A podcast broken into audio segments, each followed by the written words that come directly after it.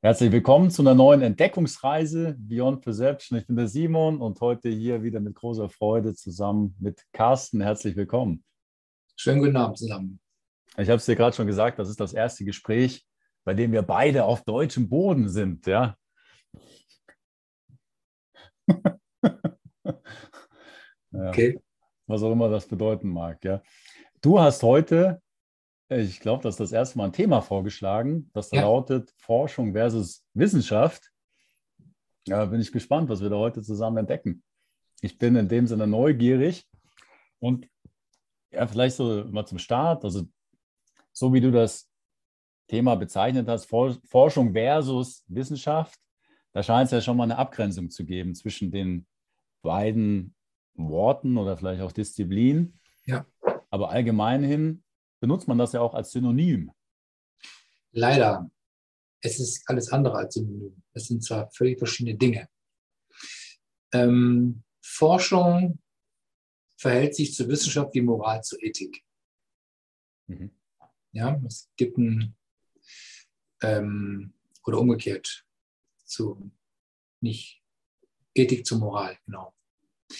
Ähm, Forschung entsteht aus einem Gestus oder aus einem Modus oder aus einem Ethos äh, des Entdeckers. Ein, ein, Entdecker hat kein klares Bild von dem, was ihn erwartet. Ja? Ein Entdecker ist immer jemand, der eine Idee hat, ein Bild, einem Impuls folgt, äh, einem grummelnden Bauchgefühl oder was auch immer. Es ist jemand, der macht sich allein auf den Weg. Das ist ein großer Unterschied. Er macht sich alleine auf den Weg. Und dem ist es erst einmal primär egal, was da so auf ihn zukommt.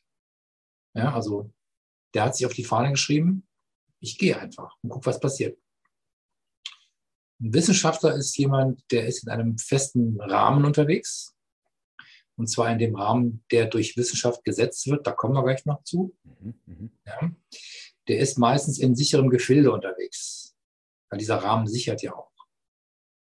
Und wenn wir dann im Laufe des Gesprächs uns die Differenzierungen anschauen, dann werden wir klar herausarbeiten können, warum gerade dort ein großer Unterschied ist und wohin der letzten Endes geführt hat. Was dann letzten Endes dann auch zu dieser synonymen Begrifflichkeit geführt hat, die ich also für ziemlich abwegig halte, weil sie völlig verschiedene Zielrichtungen verfolgt. Ich glaube, das sollten wir so als Ausgangsthese also kann man, also wenn ich dir jetzt zuhöre, dann das, was sich mir direkt erschließt, ist eigentlich das eine, ist erstmal ergebnisoffen und das andere unter Umständen mit, schon mit einer bestimmten Absicht, einem bestimmten Ergebnis im Kopf. So kannst du es auch formulieren. Ein Wissenschaftler arbeitet nie frei. Dem wird eine Aufgabe gesetzt. Ja, und äh, diese Aufgabe ähm, wird in der Regel durch einen Vorgesetzten hervorgerufen. Das kann ein Professor sein, auch in, einer Hochschule. Es kann ein Institutsleiter sein, ja, der eine bestimmte Intention hat.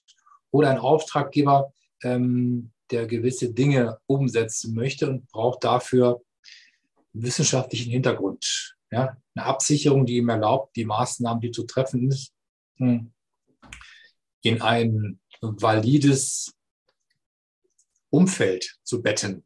Ja, um eine gewisse Form von Seriosität zu erwecken. Ich sage das mal ganz wertfrei. Mhm. mhm. Ja, denn äh, all das, was wir heute sozusagen äh, mit wissenschaftlicher Anmutung betrachten, ist äh, alles andere als frei von Interessenlage, wer das genau betrachtet. Ja, ich habe mal dieses Bonbon bemüht, ist aber auch nicht Stopp nicht von mir, sondern stammt von meinem Lehrer Ulrich Jürgen Heinz, der meinte mal ganz provokant, weißt du, die Wissenschaft ist eine Hure. Wissenschaft. Die, die Wissenschaft ja. ist eine Hure. Sie dient, dem, sie dient dem, der bezahlt. Also der, der anschafft. Das trifft den Kern ziemlich präzise. Gilt besonders dann, wenn du mal einen Wissenschaftsbetrieb wie eine Universität besucht hast. Ich habe ja nun vier Jahre dann das Vergnügen gehabt, an einer Universität in Marburg zum Beispiel äh, mir dort Wissen anzueignen. Ja und bin dort mit einer Reihe von Dingen konfrontiert worden, die ich erst einmal registriert, aber dann im Nachhinein ähm, doch sehr merkwürdig beäugt habe, weil vieles passt und stimmt einfach nicht. Ja, da war mir klar, es gibt keine freie Wissenschaft.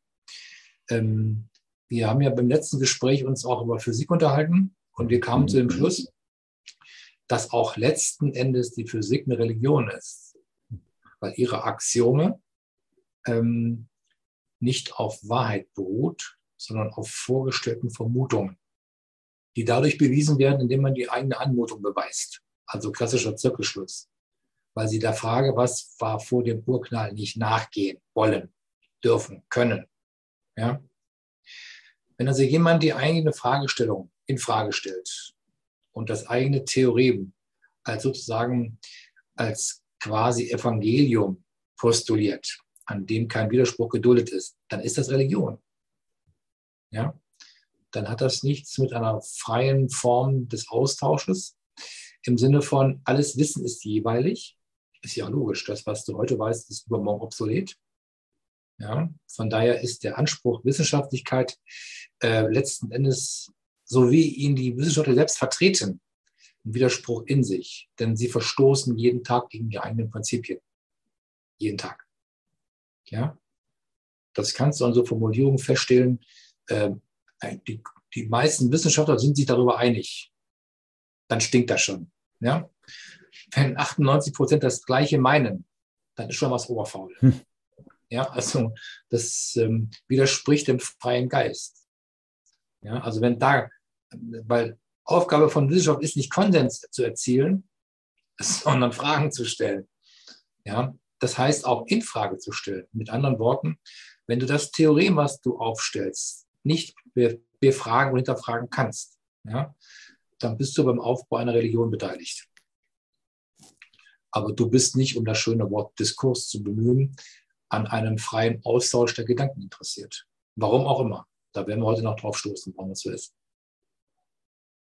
Und würdest du hier differenzieren zwischen Wissenschaft, wie sie sein könnte, oder Wissenschaft generell oder Wissenschaft, wie wir sie heute, ähm, sage ich mal, erleben? Also ist Wissenschaft per se, ich weiß nicht, als, als Intuiz, in, institutionalisierte Form des vielleicht auch Forschens immer fehlgeleitet auf eine Art oder Weise oder, oder könnte man Wissenschaft auch anders organisieren?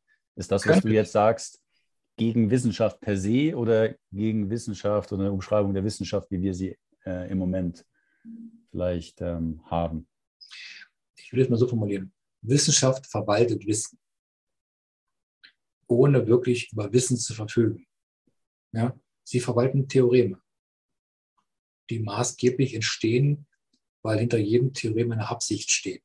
Es gibt keine absichtsfreie Wissenschaft. Gibt es nicht. Ja? Stell dir vor, du bist Hochschulprofessor und ähm, entwickelst im Rahmen deiner Arbeit etwas oder, oder, oder entdeckst etwas, was so völlig alles auf den Kopf stellt, was du bis dato glaubst. Was machst du dann? Das ist ein Problem. Hm. Ja. Du kannst zu deinem Dekan gehen und sagen, pass mal auf, oder, oder zu deinem Rektor, ähm, ich habe Folgendes herausgefunden und habe das auch falsifiziert und verifiziert. Und ich komme zum selben Ergebnis. Aber wenn das stimmt, was ich herausbekommen habe, können die Annahmen, auf dem unsere Modelle beruhen, nicht stimmen. Was mache ich jetzt? Er wird das weder bei seinem Rektor durchkriegen, er wird das weder bei Lancet noch bei Nature veröffentlichen können, weil auch diese Publikationsanstalten ähm, dienen ja auch nicht dem Diskurs. Hm sondern dienen der Verwaltung von dem, worüber es eine Übereinkunft gibt. Ja? Sobald du als Wissenschaftler den Weg in Lancet oder Nature oder in was auch immer gefunden hast, bist du etabliert. Und das sind ähm, Periodika, die im Grunde genommen etwas tun, äh, worauf alle Wissenschaftler angewiesen sind, nämlich sie zahlen mit Reputation. Die Reputation ist die Währung, mit mhm. der innerhalb des Wissenschaftsbetriebs bezahlt wird.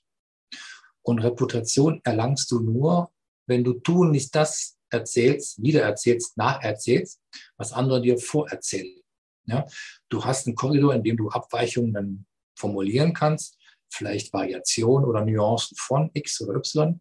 Aber du solltest tun nicht vermeiden, etwas, was seit 100 Jahren unumstößlich gilt, in Frage zu stellen weil auf diesen ganzen Strukturen beruht das Modell von Gesellschaft, was wir haben.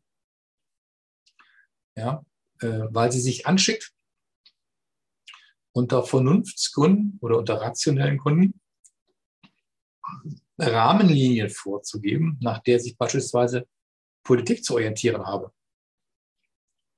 Ja, das haben wir nun spätestens in zwei oder seit, seit, seit, seit zwei Jahren erleben wir das ja täglich. Renommierte Wissenschaftler geben sich die Klinke in die Hand ja, und äh, erzählen in sogenannten Sprechschauen bei Lanz oder bei Maischberg oder wie diese Figuren alle heißen und erzählen unter zwei Jahren Tag ein und Tag aus immer das Gleiche. Ja, also wenn die den Anspruch hätten, Pluralität zu kreieren oder zu, ähm, zu kultivieren, dann hätte ich mir mal gewünscht, dass da mal vielleicht einer steht oder sitzt, der mit einer anderen Sichtweise kommt. Das gab es vielleicht am Anfang dieser Phase mal, aber mittlerweile ist es völlig egal, wem du dazuhörst. Ja? Ähm, das ist sozusagen unisono eine, eine einzige Sprache, die du hörst, oder eine einzige Stimme, quasi einstimmig. Ja? Das hat für mich nichts mit Wissensdiskurs zu tun, sondern das ist eine Manifestation eines Glaubenssatzes, den du nicht in Frage stellen darfst. Und ja, um deine Frage abschließend zu beantworten, ähm, das hat nichts mehr, so wie in der, wie in der gegenwärtigen Form, ähm, mit Wissensentstehung, Wissensvermittlung oder mit Wissenskultivierung zu tun, sondern hier geht es um, das, um, um die Manifestation von Glaubenssätzen. Ja, weil sie eben bestimmten Interessen dienen, äh, die wiederum damit etwas verbinden, was ihnen erlaubt zu tun, was zu tun ist, was sie tun möchten ja, um anderen dann zu erlauben, ihre Handlungen abzusegnen, weil sie dann wissenschaftlich validiert.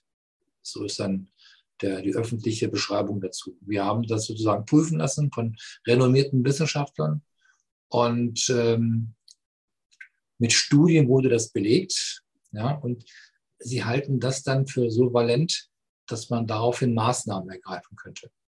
Man muss dazu sagen, das noch als Abschluss. Ähm, niemand gibt einen, gibt einen äh, Studienauftrag, sondern es wird immer Ergebnis im Auftrag gegeben. Hm. Das heißt, es steht von vornherein fest, was drinstehen soll unterm Strich. Die Aufgabe des Wissenschaftlers ist dann, die Geschichte dazu zu erzählen, die dann letztendlich zu dieser Bilanz führt. Ja, so wie ein Redakteur äh, oder ein Journalist ja auch nicht recherchiert und dann sein Ergebnis publiziert, sondern der Chefredakteur gibt die Überschrift mhm. vor und der Redakteur hat die Aufgabe, du, ähm, ich brauche ein paar Bilder dazu und die entsprechende Geschichte. 300 Wörter, Punkt. Ja? Mit Recherche gibt es heute nichts mehr. Die beziehen ihre Infos von, von, von DPA oder von Reuters. Mhm. Ja? Und dazu musst du entsprechende, dann, ähm, da brauchst du entsprechende Fantasien, um mit diesem Kram dann sozusagen eine Recherche zu betreiben. Ja? Und so geht es auch den Wissenschaftlern. Die dürfen gar nicht frei nach ihrem eigenen Gusto vielleicht nach ihrer Profession oder was sie mal studiert haben, vorgeben, sondern die dürfen im Rahmen der oder im Rahmen dessen, die ihnen vorgegeben werden, dürfen sie operieren, aber dürfen nicht davon abweichen, weil das Ergebnis dieser Untersuchung steht ja von vornherein fest. Ja? Sie haben nur die Aufgabe, das entsprechende Futter, das Beiwerk, das Narrativ zu füttern, wie es so schön heißt. Ne? Das ist ihre Aufgabe. Sie sind also Erfüllungsgehilfe. Sie dienen einem Zweck und sie dienen einem Prinzip und damit ähm, sind sie ähm, im System eines Utilitarismus unterwegs, wo es nur um Nützlichkeit geht, aber nicht mehr um Wissen. Und der also wissenschaftliche Prozess an sich, also im Sinne von Hypothese aufstellen, Daten sammeln, ähm, testen und dann auswerten, macht der aus deiner, aus deiner Sicht Sinn, weil da gibt es ja auch irgendwo ein Zitat von Isaac Newton, der gesagt hat, äh, Hypothesen haben keinen Platz in der Wissenschaft. Ja. Die sind noch schlimmer, ja, weil sie unter der These stehen. Nach der Hypothese kommt erst die These und dann kommt die Anmutung und dann kommt die Idee. Ja, also das ist ein Verlauf, der natürlich erstmal als, als Gedanke entsteht, dem du dann folgst. Ja, und dann folgst du dem dann so lange, bis du eben ähm, zu einem Punkt gelangt, der der dir erlaubt, dein eigen, deine eigene Anmutung zu beweisen oder auch nicht. Was wir mittlerweile feststellen, ist, dass auch, dass auch ein hehrer Grundsatz verletzt wird, nämlich wenn du auf deinem Weg etwas zu beweisen auf den ersten Widerspruch stößt, dann modifizierst du deine Arbeitsanordnung so, nicht um das das, das in Gänze zu, zu begraben. sollte man eigentlich tun. Und sobald der erste Widerspruch da ist in deinem Theorem, gilt das Theorem als, als, als verworfen. Nein, es wird nicht verworfen. Ich erinnere mich an meine Diplomarbeit. Das war, genau das, ja. ja. Nein, nein. So lang rumdeichseln, ja, bis irgendwas Die wird rauskommt. Was, genau. was, man, was man da vorzeigen kann. Ja. Darum geht es. Es geht nur darum, dass du das Studiendesign so modifizierst, dass du auf der einen Seite ähm, dein Ziel nicht so völlig verfehlst, aber gleichzeitig die Grundregeln, die dir vorgegeben werden, nicht verletzt. Aber das geht natürlich nur, wenn du dich im Rahmen dessen bewegst, was dir vorgegeben wird. Hat aber nichts mit Forschung zu tun. Vielleicht mit Wissenschaft, aber nichts mit Forschung. Ja? Und Forschung, was, was, was ist das Ziel der Forschung letztlich? Wahrheitsfindung? Wenn du so, wenn du so willst, ja.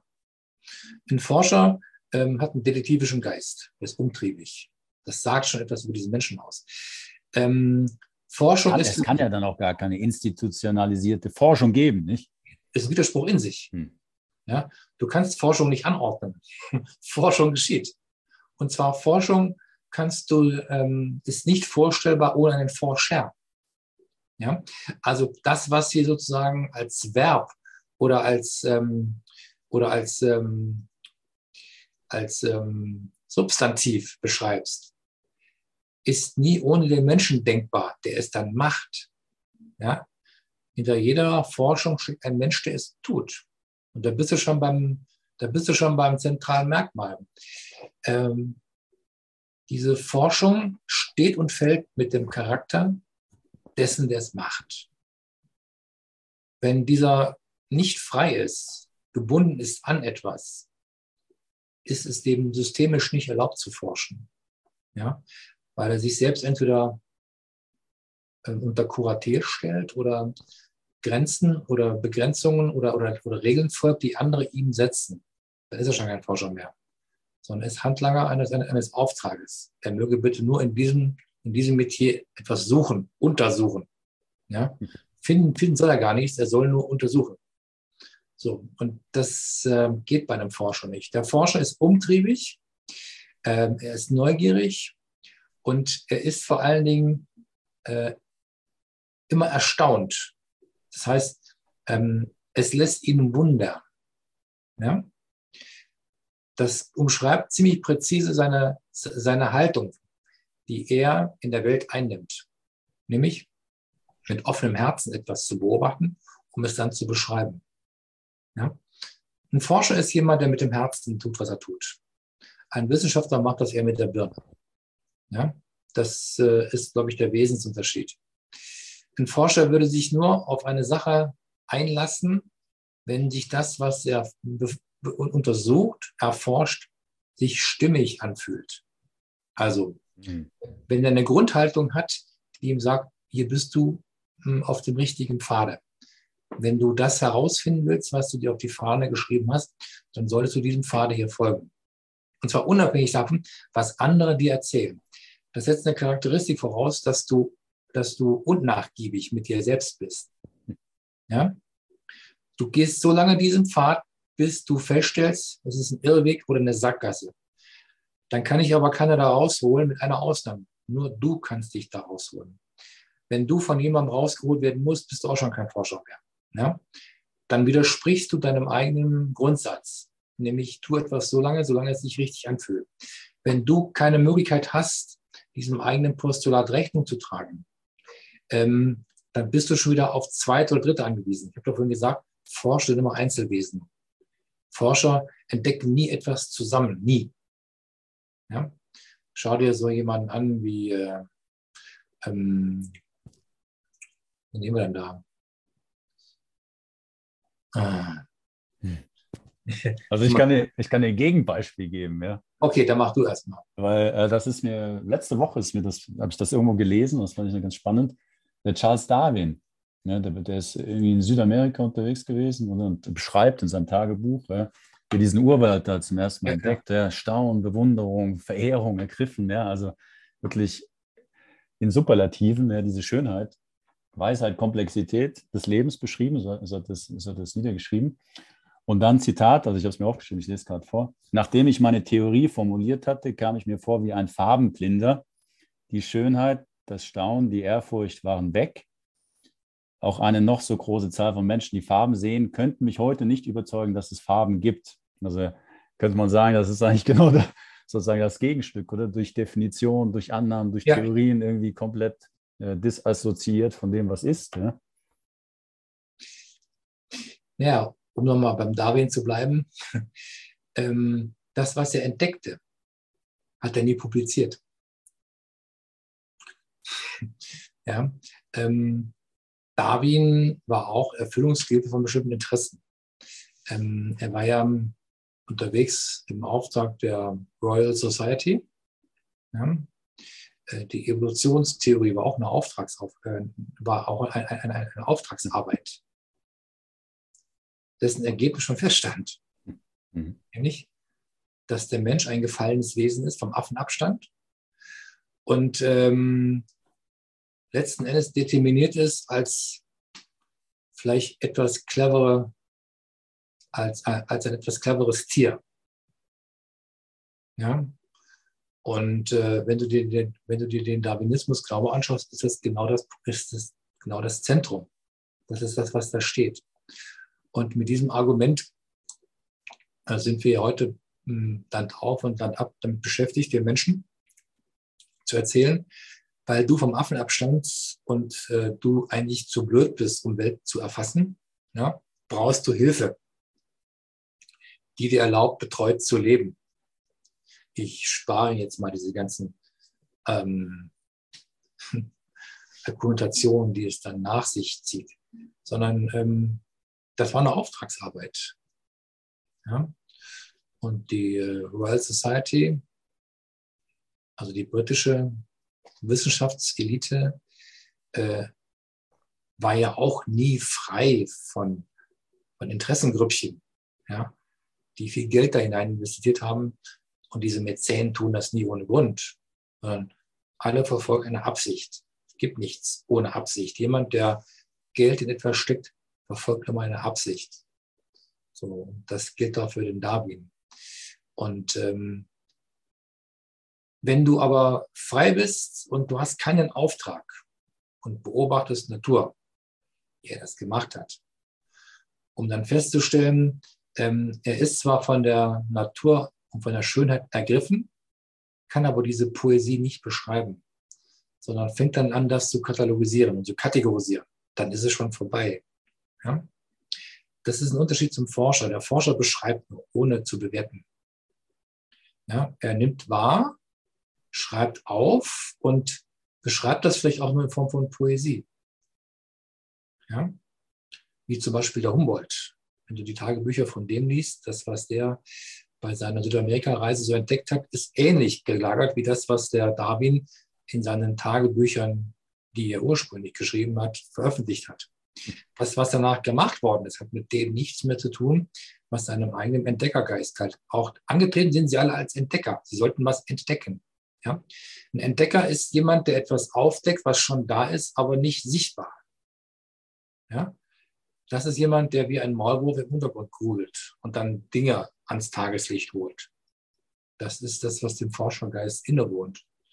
Einfach ohne festes Bild, ohne festen Begriff, ohne Erwartung, dich auf den Weg zu machen und die Dinge erstmal vorurteilsfrei adaptierst, sie wahrnimmst, dann vielleicht äh, in ein System untereinander in Bezug setzt, aber daraus hin keine, ähm, keine, keine Gesetzmäßigkeit ableitest. Das ist nicht deine Aufgabe. Der Forscher sammelt, ohne zu bewerten.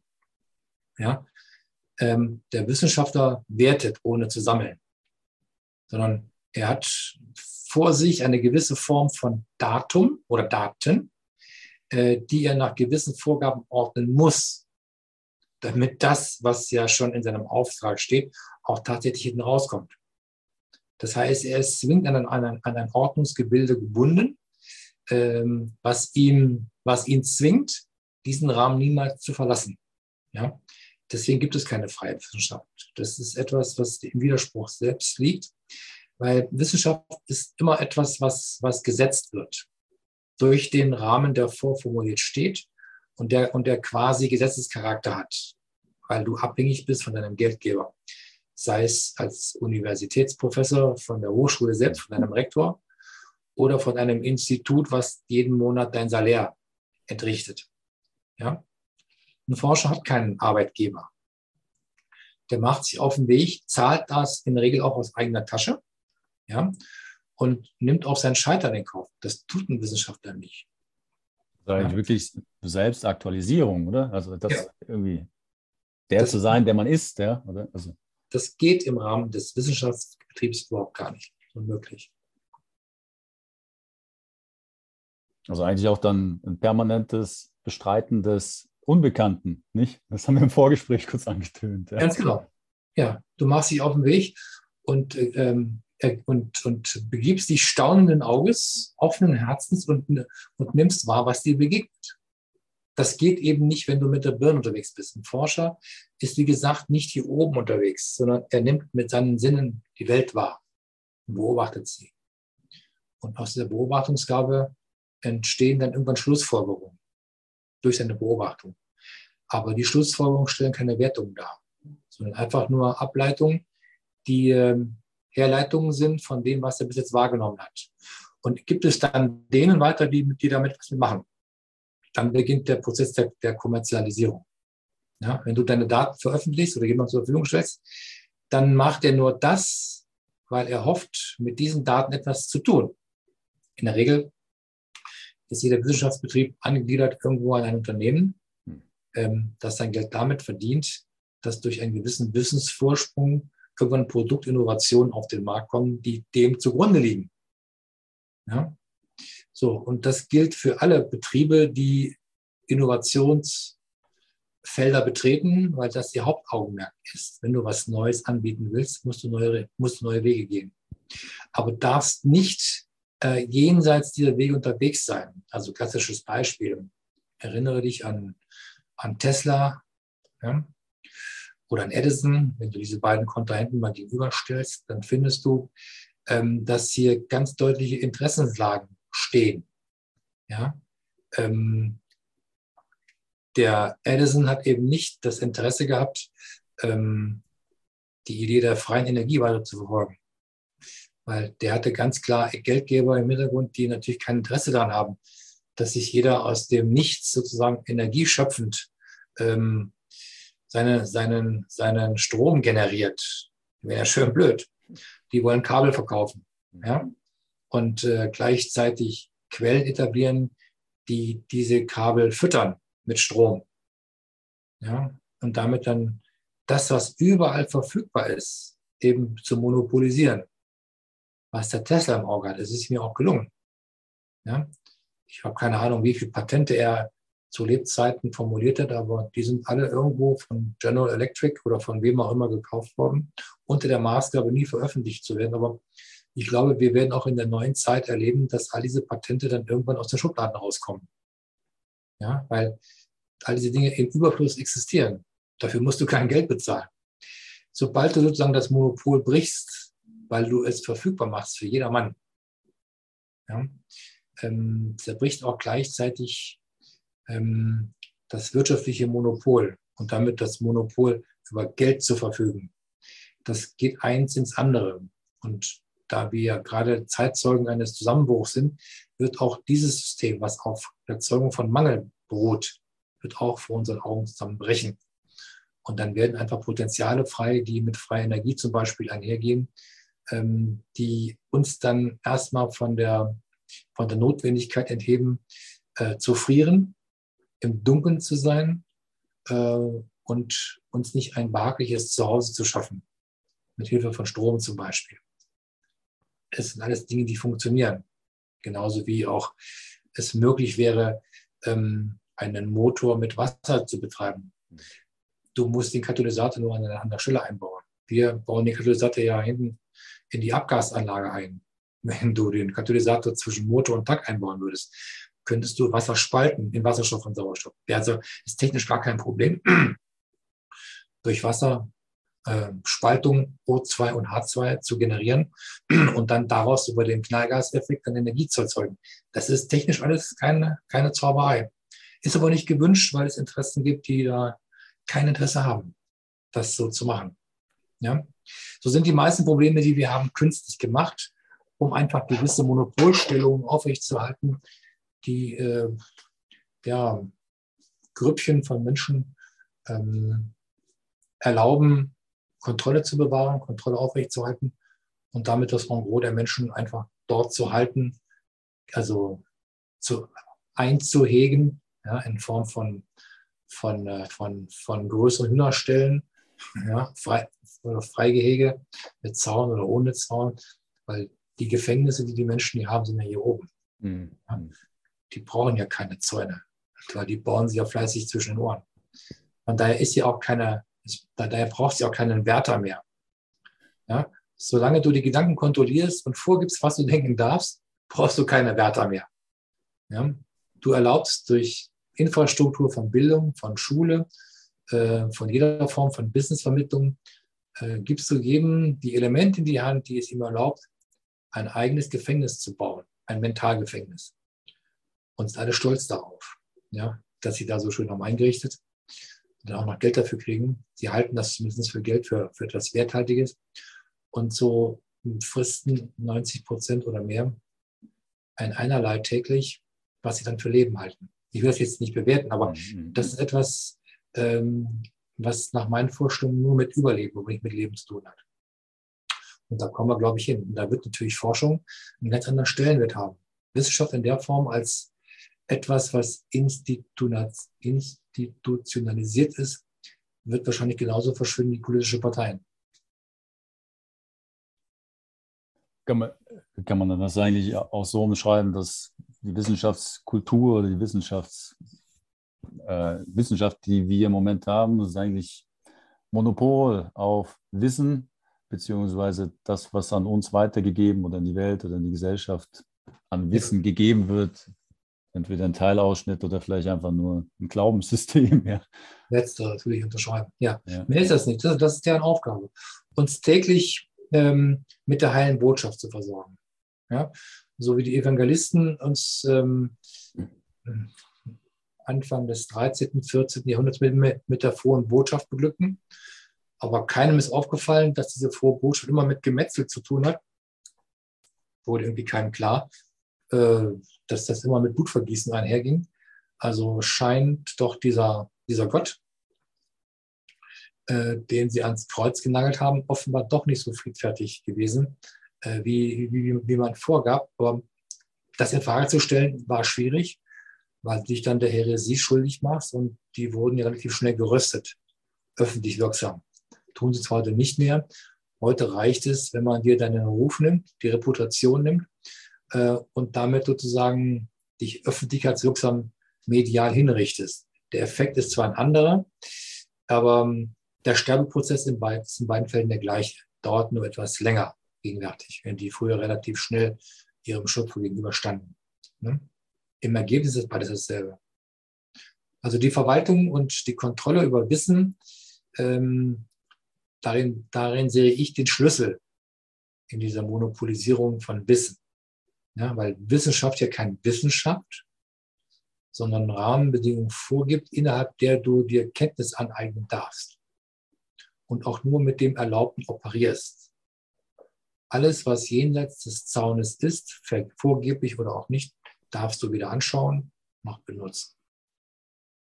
Also wird eigentlich, ja, sag ich mal, erstmal die Welt verdeckt mit einem ja. Vorhang und dann wird ein kleiner Spalt aufgetan, durch den man gucken darf, sozusagen. Da darfst du gucken, genau.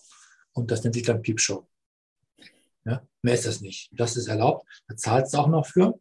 Ja, aber das wirklich Interessante, was sich links und rechts abspielt, hinter dem Kaleidoskop, das bleibt dir ewig verwehrt.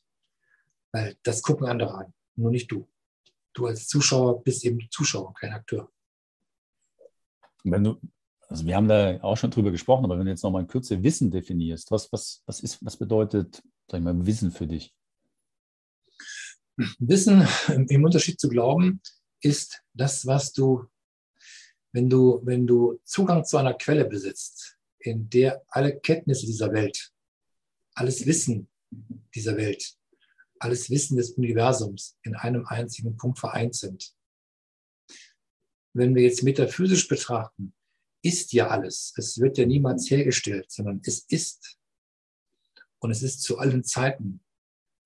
Das heißt also, Wissen bedeutet einen Zugang zu diesem Es ist herzustellen, um dann daraus die eigene Gewissheit zu gerieren, die dir erlaubt zu verstehen, dass du auch bist, ohne dass dich irgendjemand begründen muss, weil du bist begründet, weil du da bist.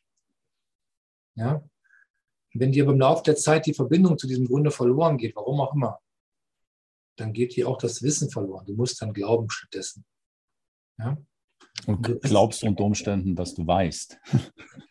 Das ist ein fataler Irrtum, der sich dann meistens in Sackgassen führt, die du die natürlich nur mit, mit teuer Geld wieder ähm, verlassen darfst. Man nennt das Abkehr. Ne? Oder äh, man nennt das dann ähm, Abschwören. So war das im 14., 15. Jahrhundert, wenn du, wenn du dann im Rahmen des Irrglaubens unterwegs warst, abergläubisch. Ja? Wenn du also gewagt hast, gegen klassische erlaubte Theoreme zu verstoßen, dann musstest du abschwören.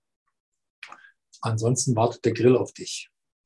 Ja, du hast die Wahl. Entweder du behauptest weiter das, was du behauptest, oder du wirst und, und wirst dann morgen gegrillt, oder mh, hm, bekehrst dich an oder, oder bedienst dich wieder deiner Vernunft, die, die, die ja nicht deine ist, sondern die man dir auferlegt, du mögest doch bitte dich danach halten. Das, das, das wäre deiner Gesundheit nicht abträglich, wenn du es tust.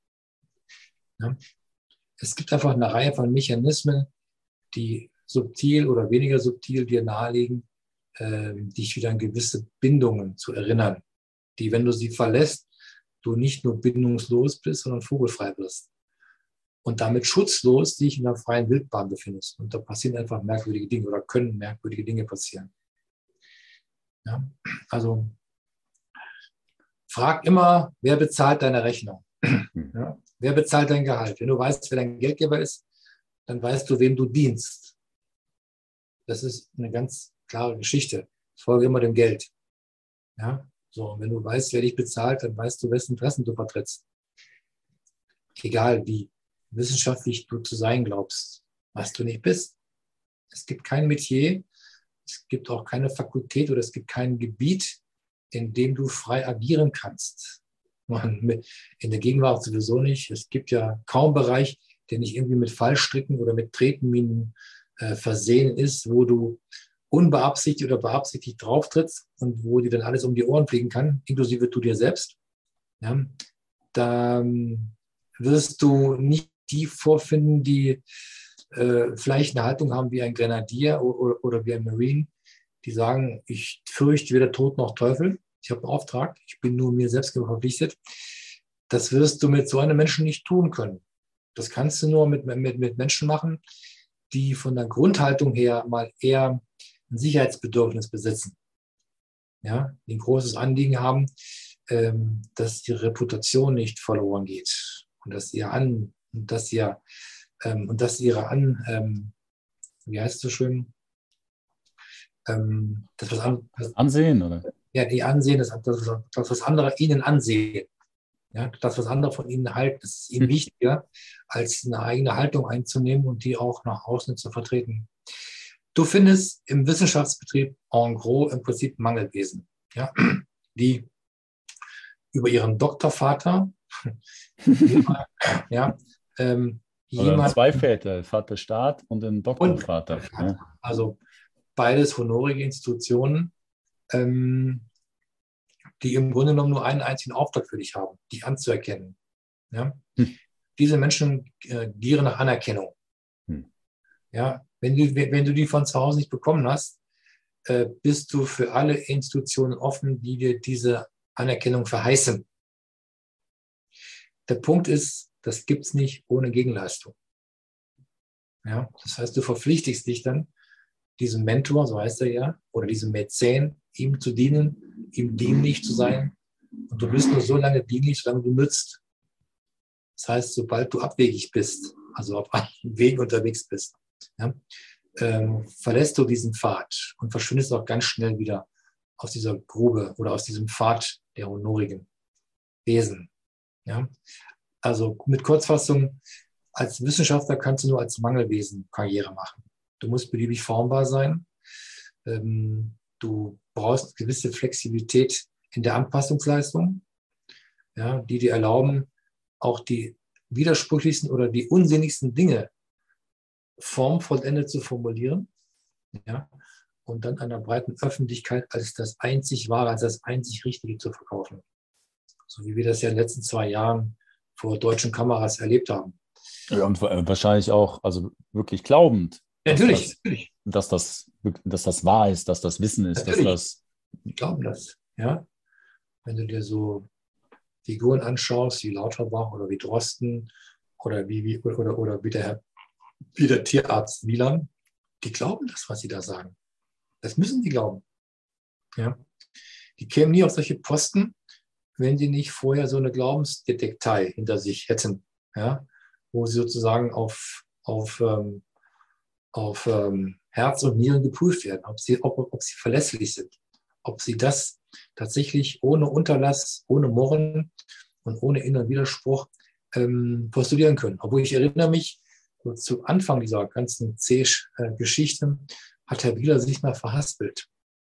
Da wurde er gefragt, aber es war ARD Morgenmagazin.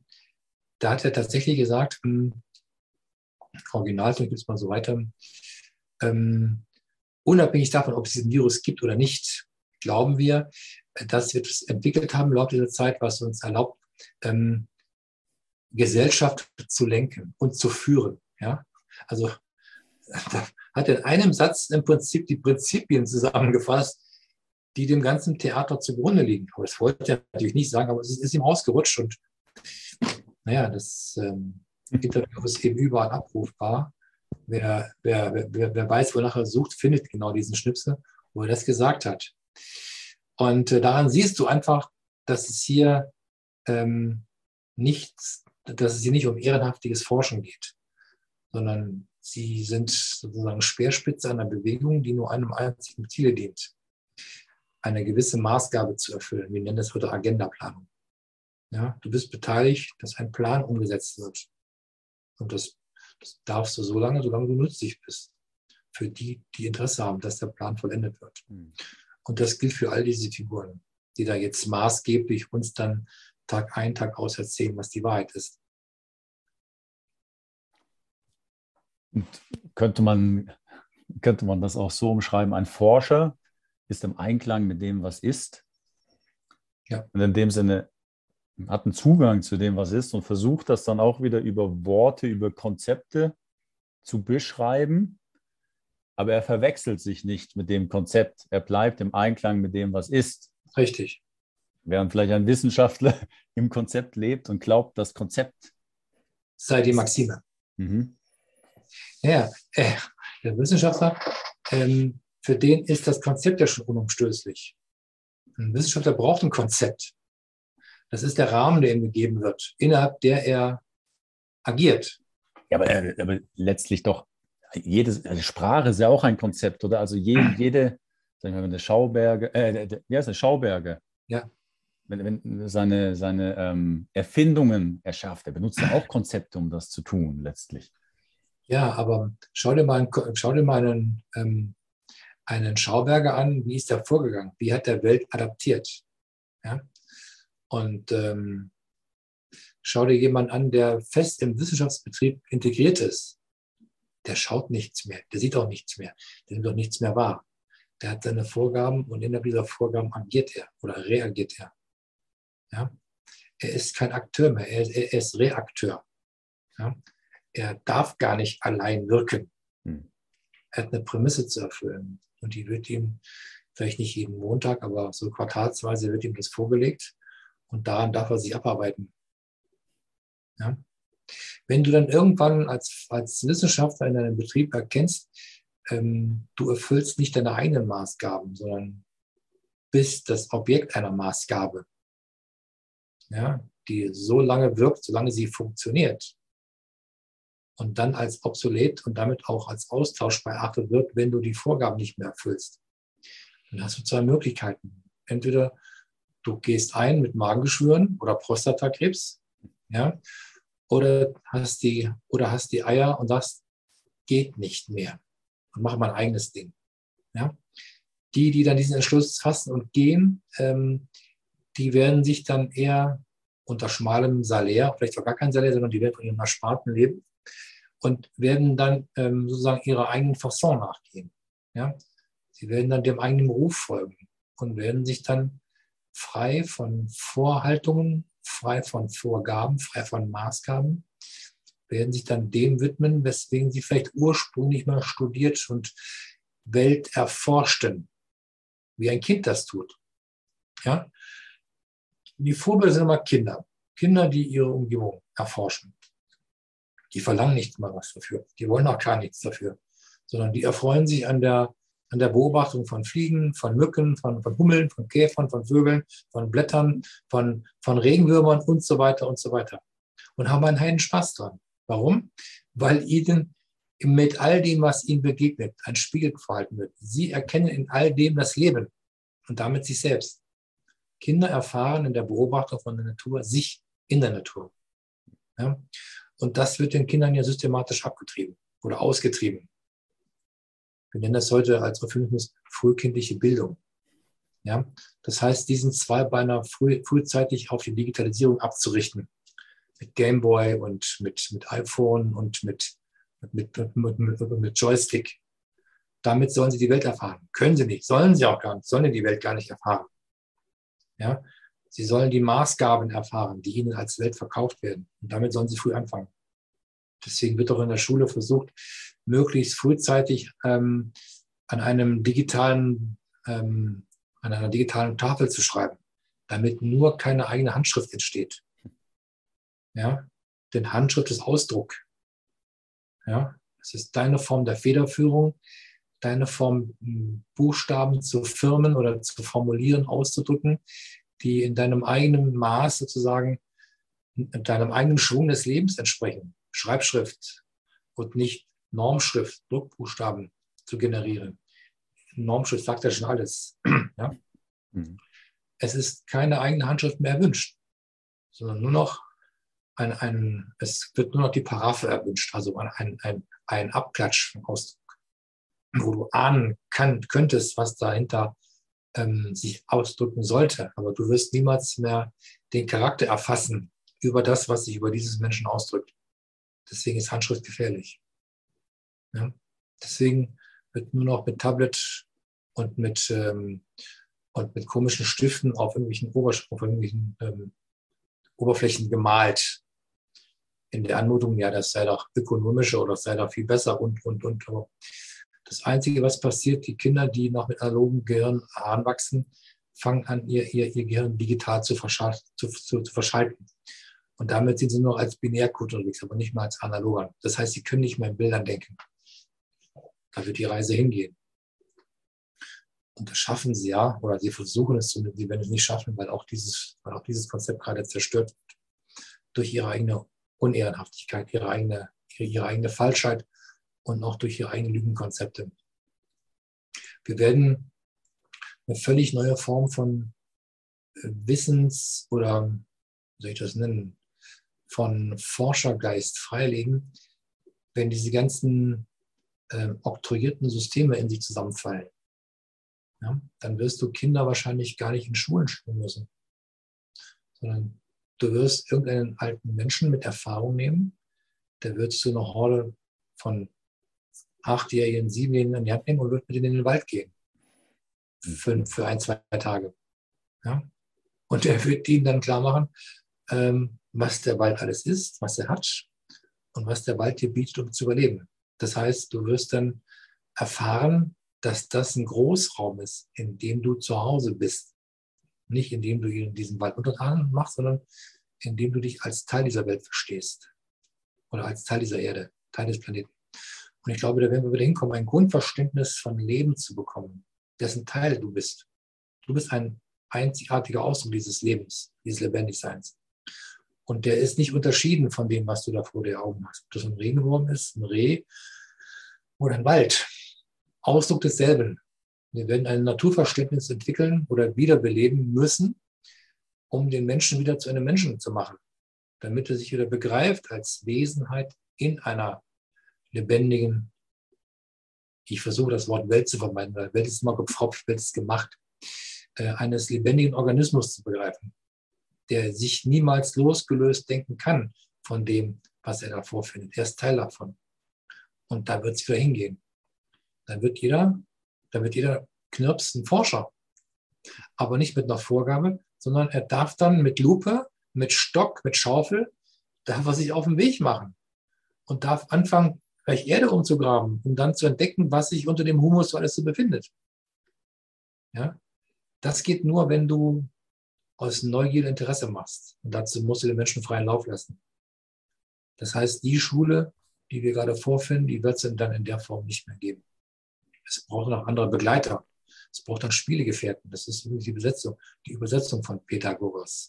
Ne? Der, der, der, der Pädagogos ist der Spielegefährte.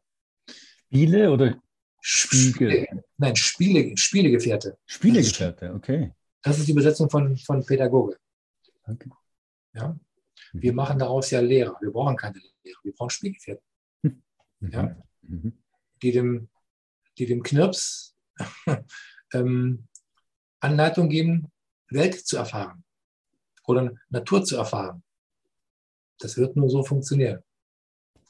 Und das wird auf uns zukommen. Also es wird dann nur noch Forscher geben. Ja? Und man kann sich kaum vorstellen, wenn du, wenn du dem Geist freien Raum gibst, sich zu entfalten, was dann für Potenziale frei werden. Da, da, das springen so Vorstellungen. Hm. Ohne Zwang, ohne Angst, ohne Mangel, einfach dein Sein so nimmst als Geschenk, was es ist, und dann in dieser Entfaltung ähm, dich dem hingibst und nicht nur dir selbst dienst, also, die, also deinem eigenen Wohle dienst, sondern dem Wohle aller. Automatisch. Weil es gibt dann kein Konkurrieren mehr. Es gibt dann nur noch Kooperieren, aber keine Konkurrieren mehr. Ja, also die Überwindung dieses ganzen Prinzips, was auf Ausbeutung, was auf Zerstörung beruht, das Hegelsche Dreisatzprinzip, haben wir ja schon das öfter darüber gesprochen, läuft immer auf Zerstörung hinaus, These, Antithese, sondern in, sondern in diesem These-Anathese-Modell. Spiegel oder ist und Spiegel schafft dann so viel Attraktion, dass daraus was Neues entsteht. Durch Entdeckung, was ja schon da ist. Mehr ist es ja nicht. Es gibt ja nichts Neues. Es wird alles nur wieder neu entdeckt, was alles verborgen ist. Und dem gilt es dann die Aufmerksamkeit zu, zu geben. Das heißt, wir werden dann die Forskernaturen wieder freisetzen, die nichts anderes tun, als mit Spaß und mit Freude ähm, das zu untersuchen, was ihnen täglich vor die Nase kommt. Und wenn du das spielerisch machst, dann musst du keinen Druck ausüben. Du musst keinen Zwang ausüben. Du musst es nicht mal benoten, sondern du freust dich an dem, was du dir jeden Tag aus der Erde herausholst, was du, was du für Entdeckung gemacht hast, äh, was du beobachtest. Und wenn du, wenn du anfängst, das zu erzählen, was du beobachtest, ja, also das wird eine sehr friedvolle Zeit. Also eigentlich zum Selbstzweck. Zum Selbstzweck, natürlich, im wahrsten Sinne, aber, aber im wahrsten Sinne des Wortes. Mhm. Ja? Das hast ja vorher ein paar Mal gesagt, also es ist immer abhängig vom Betrachter und dessen Fokus, nicht? Also vom, vom Blickwinkel ja. und auch dem Ziel oder der Intention, die dahinter mitschwingt, ja, ja bewusst oder unbewusst. Und äh, wenn das die Freude ist und die Entdeckung um der Entdeckung willen, oder dann, dann, dann ist das ja wieder das, ähm, ja, gemäß dem Gesetz der Entsprechung, nicht? Also wenn das in mir die Freude schwingt, ja, dann, dann ist Freude da. Dann, dann trage ich noch mehr Freude in die Welt in dem Sinne. Ja, sie wird größer. Mhm. Freude verdoppelt sich, wenn du sie teilst. Mhm. Ja? Aber Leid, was du verdoppelt, teilt sich eben nicht. Es bleibt bei dir, es wird, wird nur größer. Ja? Deswegen halte ich nichts von Mitleid. Ich halte was von Mitgefühl, aber nichts von Mitleiden. Weil dann, äh, dann, dann übernimmst du sozusagen diesen Euphemismus oder dieses negative oder dieses negative Konzept deines Gegenübers, indem du mit ihm leidest. Mit Mitleiden kommst du nicht weiter, aber das wird sozusagen als, als, als, als, als höchste moralische Instanz verkauft, Mitleid zu haben. Ja? ist auch, so eine, auch eine typische Wortverdrehung. Nee, nee. Mit Gefühl soll es entwickeln. Dazu brauchst du Empathie. Mit, mit, mit Leid oder mit Mitleiden ist niemandem gedient. Am, am, am allerwenigsten dem, mit dem du Mitleid hast, der hat auch nichts von. Also du siehst auch schon diesen Wortspiel, dass ähm, mhm. da gilt es wieder darum, äh, die Begriffe in ihrer Ursprünglichkeit wieder zu entdecken. Ja?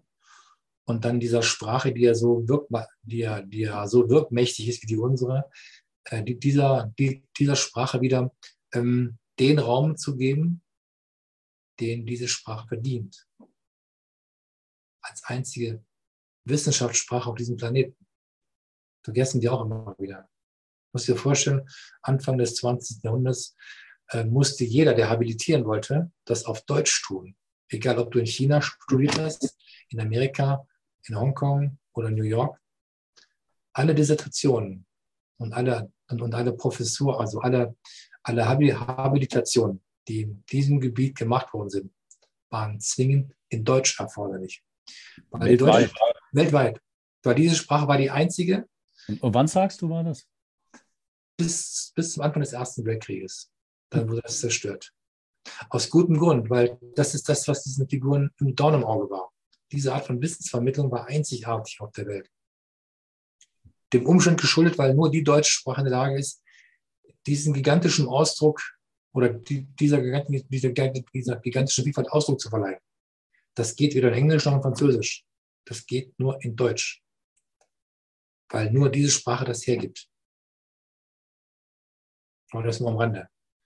Ja, und ähm, daran siehst du, dass vieles eben an diesem Deutschstein hängt.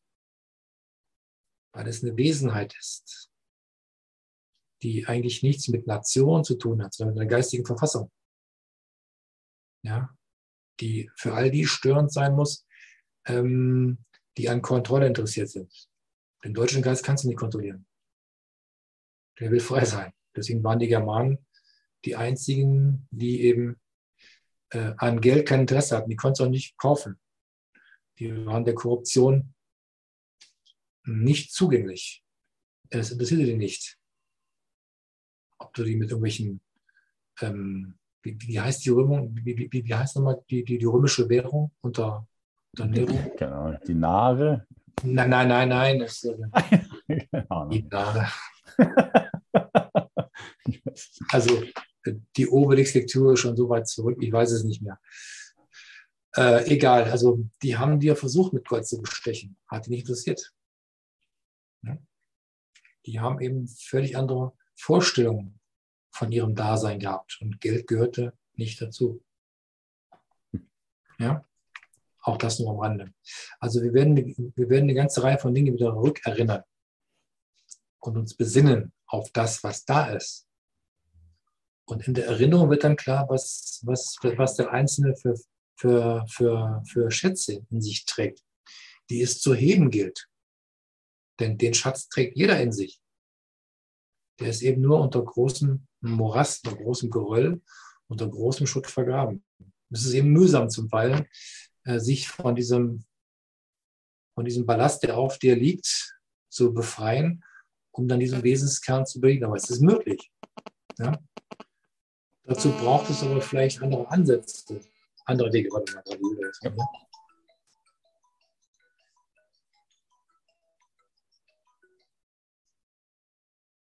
Mein Neffe, noch nie angerufen bei mir. Meine Güte.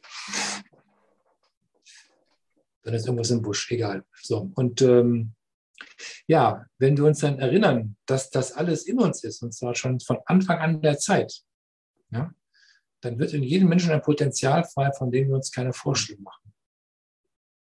Wir dann aufhören, Kriege zu führen. Aus einem einfachen Grunde, weil wir, weil wir den Frieden in uns finden. Und dann ist der Krieg nicht mehr attraktiv, weil kein Mangel da ist. Ja? Diese Dinge beruhen immer auf Mangel, auf Angst und auf der Fähigkeit, äh, weiter Angst und Mangel zu erzeugen. Darauf beruht das Ganze.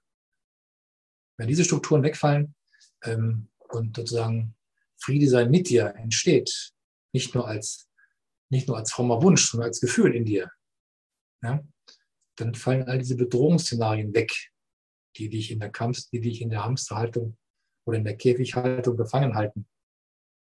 Auch das fällt dann in dem Moment weg, wo du den selbstgemachten Käfig als das erkennst, was er ist, nämlich von dir geschöpft. Hm. Ja, das wird, ein, wird für einige ein, ein, ein merkwürdiges Erwachen geben, dass jeder Selbstkonstrukteur dieses Käfigs ist.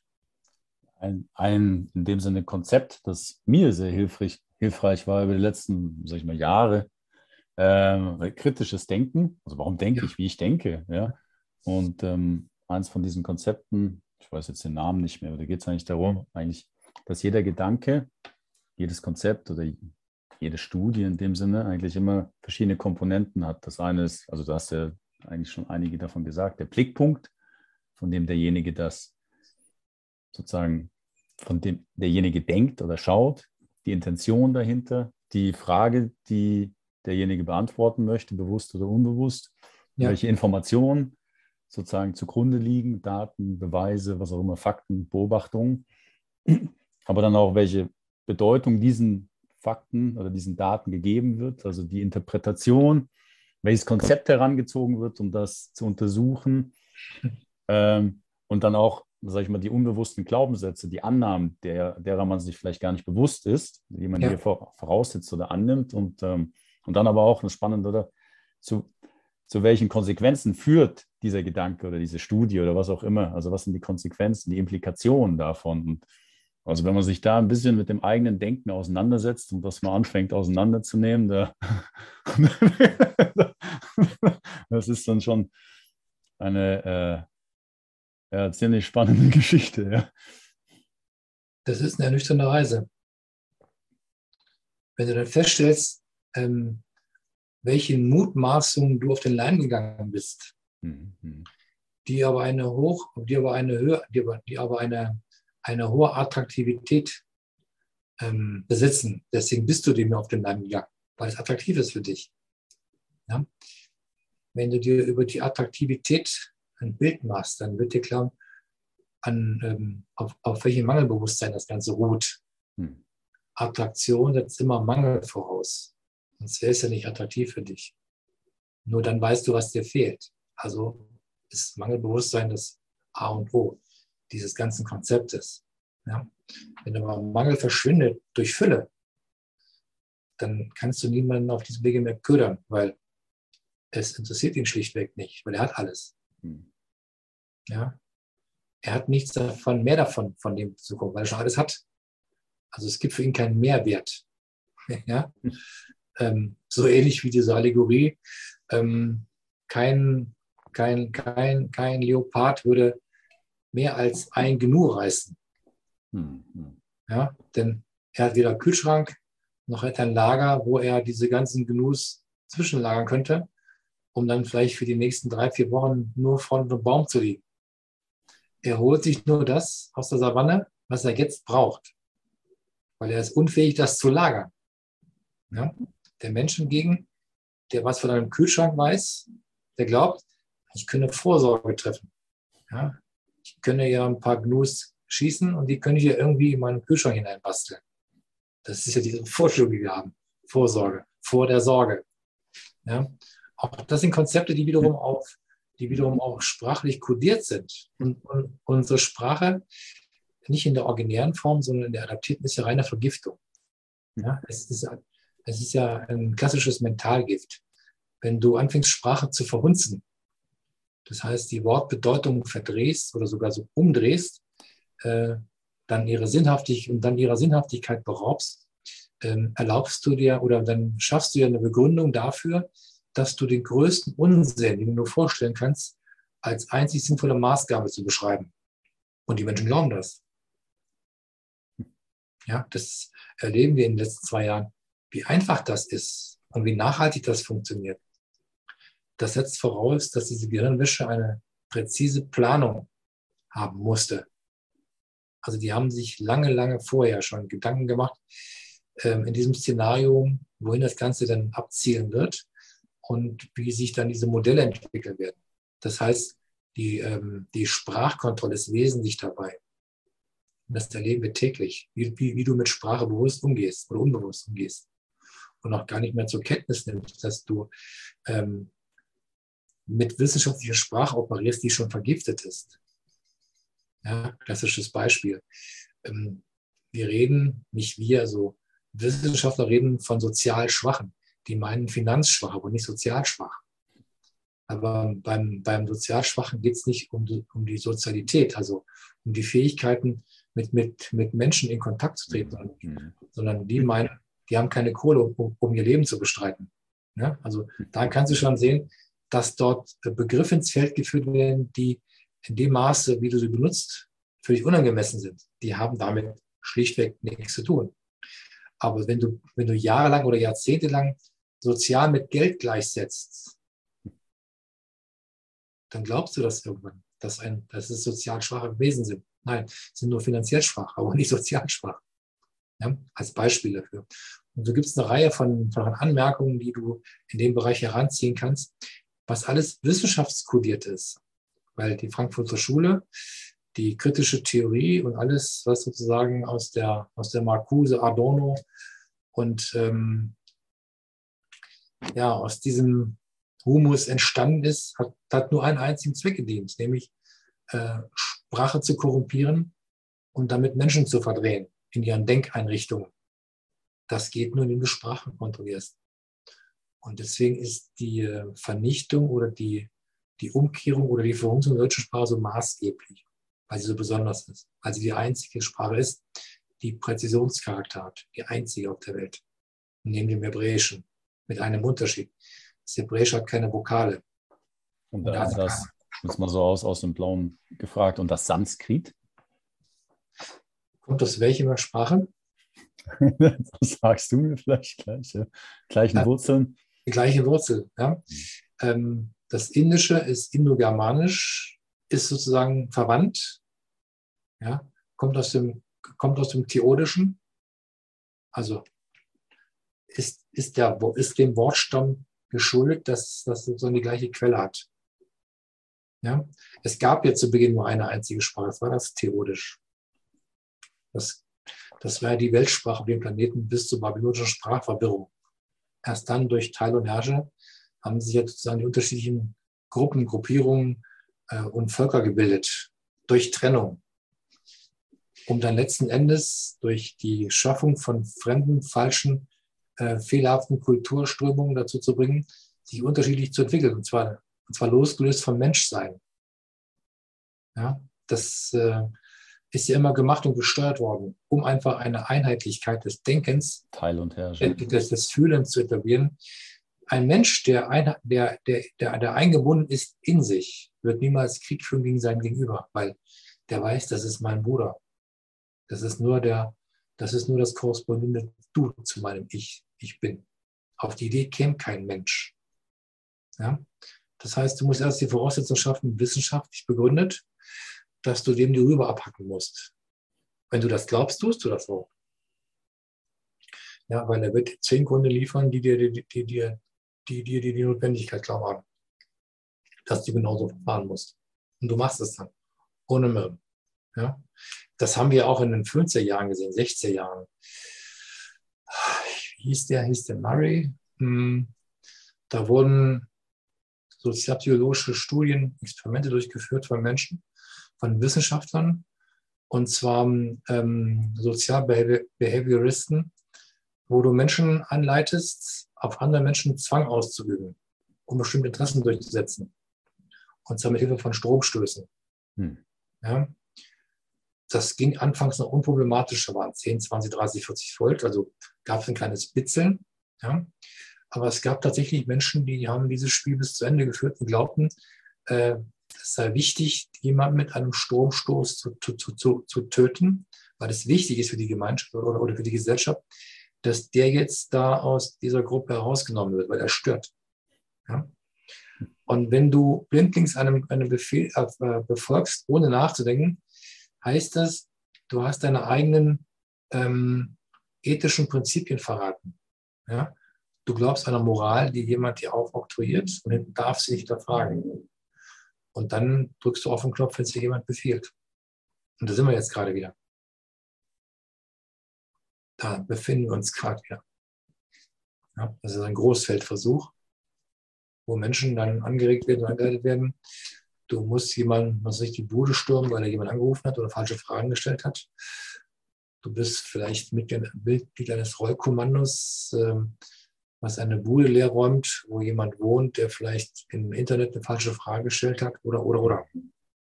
Oder, oder eben ohne Maske rumgelaufen ist. Oder, oder beispielsweise in Frage stellt, dass Politik irgendwie unangemessen sei.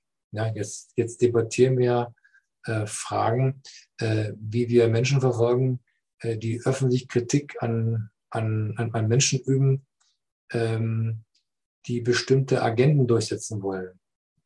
Ja, also willkommen 1933. Wir sind mittendrin und es fällt offenbar niemandem auf.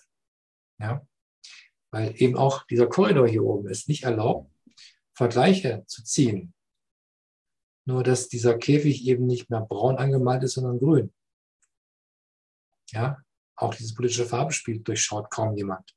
Ja, wenn du, ähm, wenn du rot und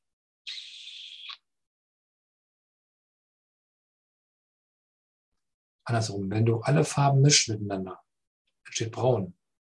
Ja, also rot und, rot und, äh, rot und grün ist braun. Mhm. Also all diese Mischfarben ähm, fokussieren sich im Faschismus. Das ist politische Farbenlehre. Dafür brauchst du nicht Kunst zu studieren und auch nicht Mathematik. Du musst einfach nur in deinem Farbkasten malen. Und dann findest du, es läuft immer aufs Gleiche hinaus. Und diesem Etikettenschwindel erliegen die meisten, weil sie nicht erkennen, was hier gespielt wird. Weil sie selbst in diesem Korridor unterwegs sind, der ihnen nicht erlaubt, links und rechts zu schauen und dann abzusehen, wohin die Reise geht, wenn sie diesen Weg weiter verfolgen. Und da brauchen wir wieder Forschergeister, die eben ähm, frei sind von Vorgaben, also nicht innerhalb eines Wissenschaftsbetriebes, wo sie Vorgaben erfüllen müssen, die ihnen jemand setzt, sondern nach dem Motto, ähm, ohne Druck, ohne Zwang, Welt zu erkunden und dann zum Wohle von allen etwas zu entdecken, was zu allen Zeiten da war. Es ist ja immer nur ein Wiederentdecken. Es gibt ja nichts Neues unter der Sonne. Und ich glaube, auf dem Weg befinden wir uns. Aber erst muss das Alte zu Grabe getragen werden. Und davon sind wir ja gerade Zeuge. Also du hast vorhin den, den Mehrwert erwähnt, beziehungsweise die Fokussierung und Incentivierung durch Geld, also eigentlich vom Geldwert zum Selbstwert wieder zurück. Ja. ja hm.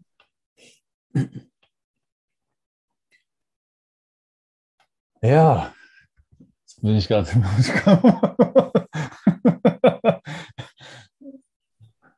Muss ich gerade einen Moment nachdenken. Na, eigentlich der, For der Forscher in dem Sinne ist ja das Menschliche, nicht? Also, das, also wenn wir der Forscher, Forschung versus Wissenschaft in dem Sinne, dann ist das eigentlich auch den, den Forschergeist, den du erwähnst, das, das, das impliziert ja eigentlich das wir uns selbst ausdrücken. Ja? Mensch, Mensch, Mensch sein, sein werden, sein, ja? zum Menschsein genau. zurückkehren. Genau. Das ist der innere Antrieb, das Umtriebige. Ja? Mhm. Aber das geht nur, wenn du nicht von Angst getriggert wirst,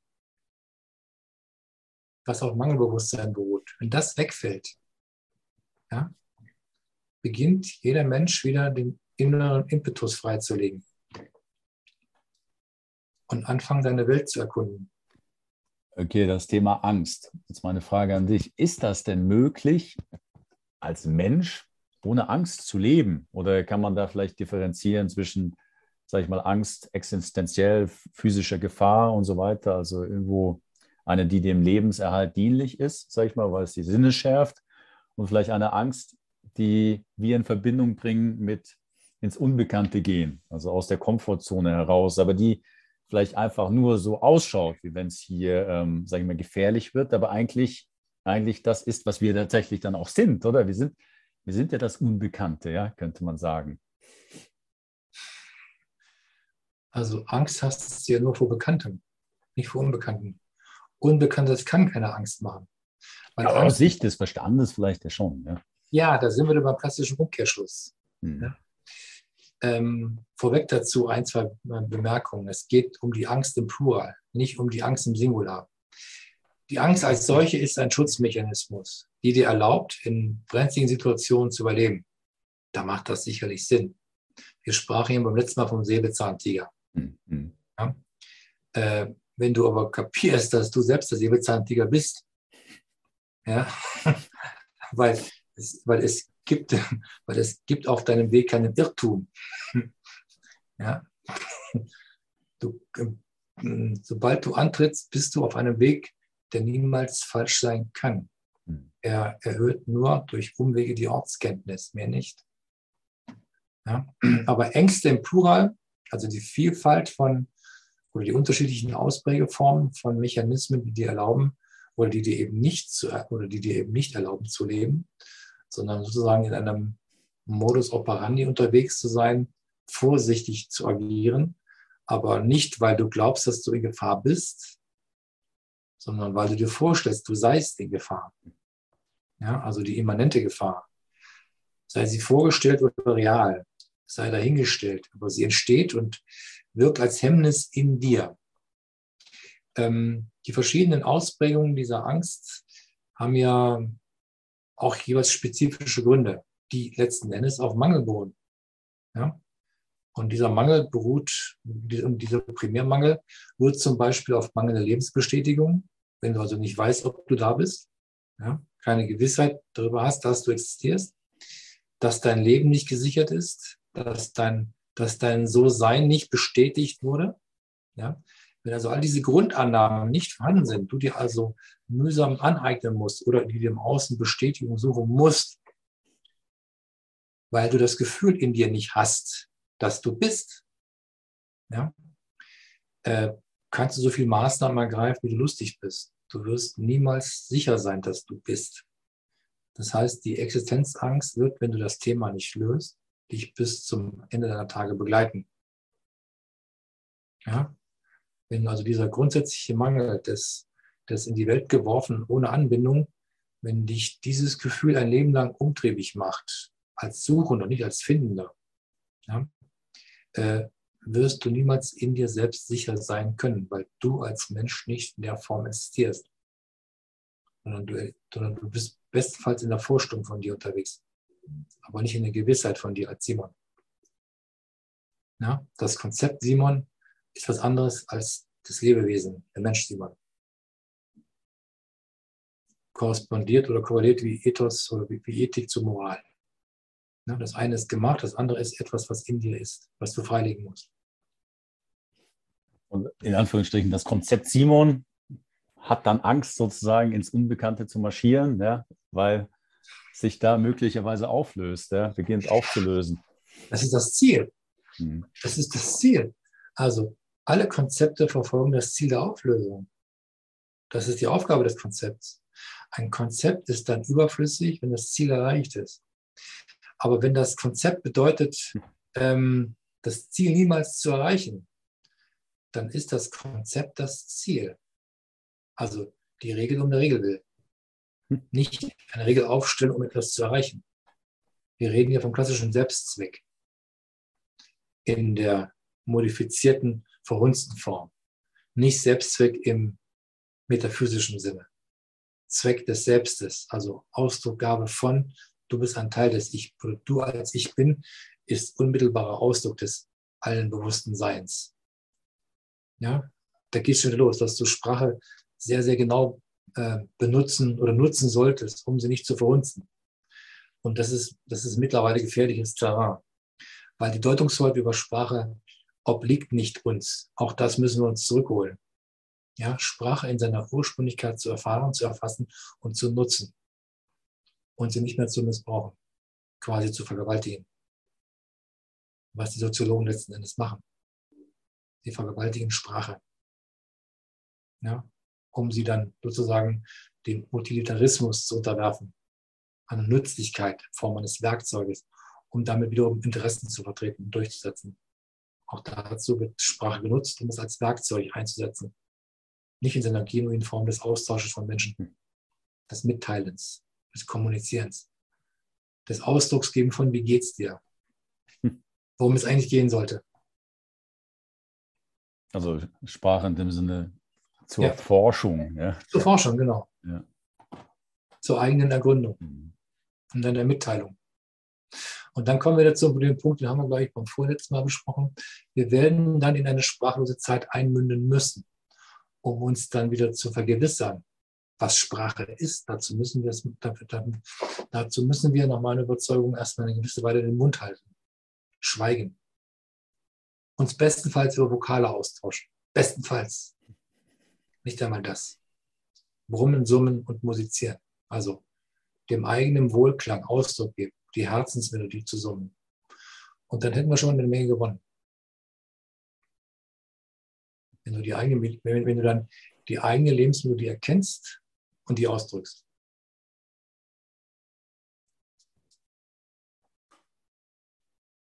Das geht aber nur, wenn du dich erforscht und den Zugang dahin bekommst. In diese leise Stimme. Die ist fast unhörbar, deswegen heißt sie ja unerhört. Sie will gehört werden.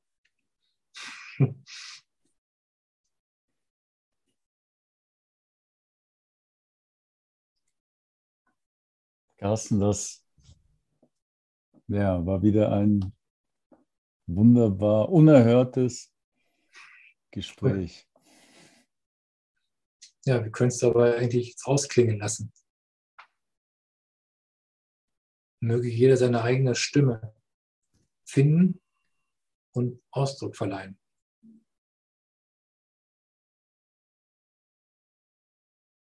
Ja, das klingt für mich hervorragend. Ja. Schon fast wieder Poesie. Ja, Carsten, ich danke dir ganz herzlich. Ja, war ein wunderbares Gespräch. Haben wir jetzt, heraus, haben wir jetzt herausgearbeitet, Unterschied zwischen Forscher und Wissenschaftler? Ja, ich glaube, ich habe es gecheckt. Ja. Ja, okay. ja, ich glaube, es war recht eindeutig. Dann hoffen wir, dass wir dem Zuschauer auch was an die Hand geben konnten, was ihm erlaubt, den einen vom anderen zu unterscheiden. Ja, ich denke, das sollte nach diesem Gespräch nicht mehr allzu schwer, allzu schwer sein. Also Forscher ist hier unterwegs, und der Wissenschaftler ist hier unterwegs. Also ich danke dir, Carsten. Ja, ja danke fürs Fragen stellen. Hm. War ein schönes Gespräch. Und natürlich auch danke fürs Zuschauen, fürs Zuhören. Und äh, alles Gute und bis zum nächsten Mal. In diesem Theater.